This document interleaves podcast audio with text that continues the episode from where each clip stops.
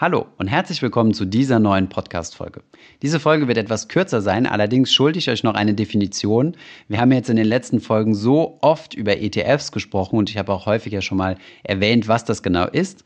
Aber wir haben auch mal ein Video zu diesem Thema produziert, wo wir erklärt haben, was ETFs sind und diese Definition möchte ich euch nicht vorenthalten. Von daher viel Spaß bei dieser kurzen Folge.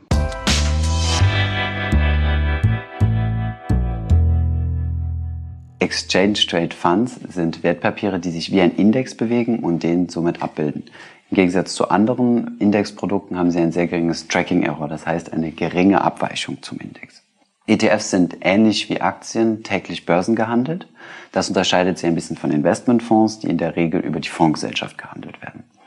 Es ist ein passiv gemanagtes Produkt, bei dem der Fondsmanager kein Stockpicking betreibt. Das bedeutet, sich keine einzelnen Titel raussucht. Die Anpassung findet meistens über ein Computersystem statt, das automatisch handelt ähm, und damit Kosten spart. Die Kreation eines ETF kann auf unterschiedliche Arten stattfinden. Eine dieser Arten ist die physische Abbildung. Bei der physischen Abbildung wird eine Gesellschaft gegründet, die die Wertpapiere physisch einkauft. Das bedeutet, dass der Wert der Gesellschaft genauso schwankt wie der Wert der enthaltenen Titel. Um dann diese Bewegung den Anlegern zugänglich zu machen, gibt diese Gesellschaft wiederum ETF-Anteile raus. Das muss man sich vorstellen wie Aktien. Diese Wertpapiere, also ETFs oder Aktien, bewegen sich dann genauso wie der Wert der Gesellschaft. Somit ist der Index genau abgebildet. Es gibt unterschiedlichste Arten von ETF, beispielsweise ähm, die Indizes abbilden oder Branchen abbilden oder Rohstoff-ETFs oder Länder- oder Regionen-ETFs. Zwei besondere Formen von ETFs sind Short- und Leverage-ETFs.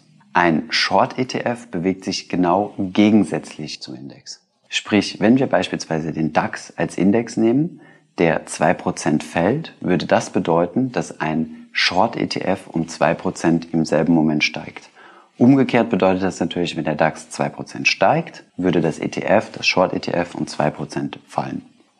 Ein geleveragedes oder gehebeltes ETF partizipiert überproportional von Gewinnen und Verlusten. Das bedeutet, wenn wir einen DAX-ETF nehmen mit einem Hebel von 2 auf den DAX und der DAX um 2% steigt, profitiert mein ETF 4%. Wenn allerdings der DAX um 2% fällt, fällt auch mein ETF um 4%. Wir profitieren also überproportional und verlieren ebenfalls überproportional. Was sind die Vorteile eines ETF? Der größte Vorteil eines ETF ist seine Diversifikation beziehungsweise die Aufteilung des Geldes in unterschiedliche Branchen, Länder oder Wertpapiere. Das minimiert das Anlagerisiko. Die physische Abbildung eines ETFs hat den Vorteil, dass es kein Emittentenrisiko gibt, wie es beispielsweise bei Zertifikaten der Fall ist. Wenn ihr beispielsweise ein ETF auf den DAX kauft, das von der Commerzbank herausgegeben wurde, macht ihr auch dann keine Verluste, wenn die Commerzbank pleite geht, sondern nur, wenn der DAX fällt. Diese Vorteile gelten aber auch für Investmentfonds. Der Vorteil von ETFs gegenüber Investmentfonds ist, dass sie, wie eingangs schon erwähnt, in der Regel deutlich günstiger sind. Das liegt daran, dass ETFs passiv gemanagt sind und im Gegensatz zu Investmentfonds kein aktives Fondsmanagement bezahlt werden muss. Der Fondsmanager beim ETF bildet nur einmal den Index ab und muss nur dann handeln, wenn der Index sich verändert. Bleiben wir bei unserem DAX-Beispiel. Wenn ein Unternehmen wie zum Beispiel die Bayer AG aus dem DAX ausscheidet und dafür ein MDAX-Unternehmen in den DAX aufrückt, muss nur dann der Fondsmanager handeln.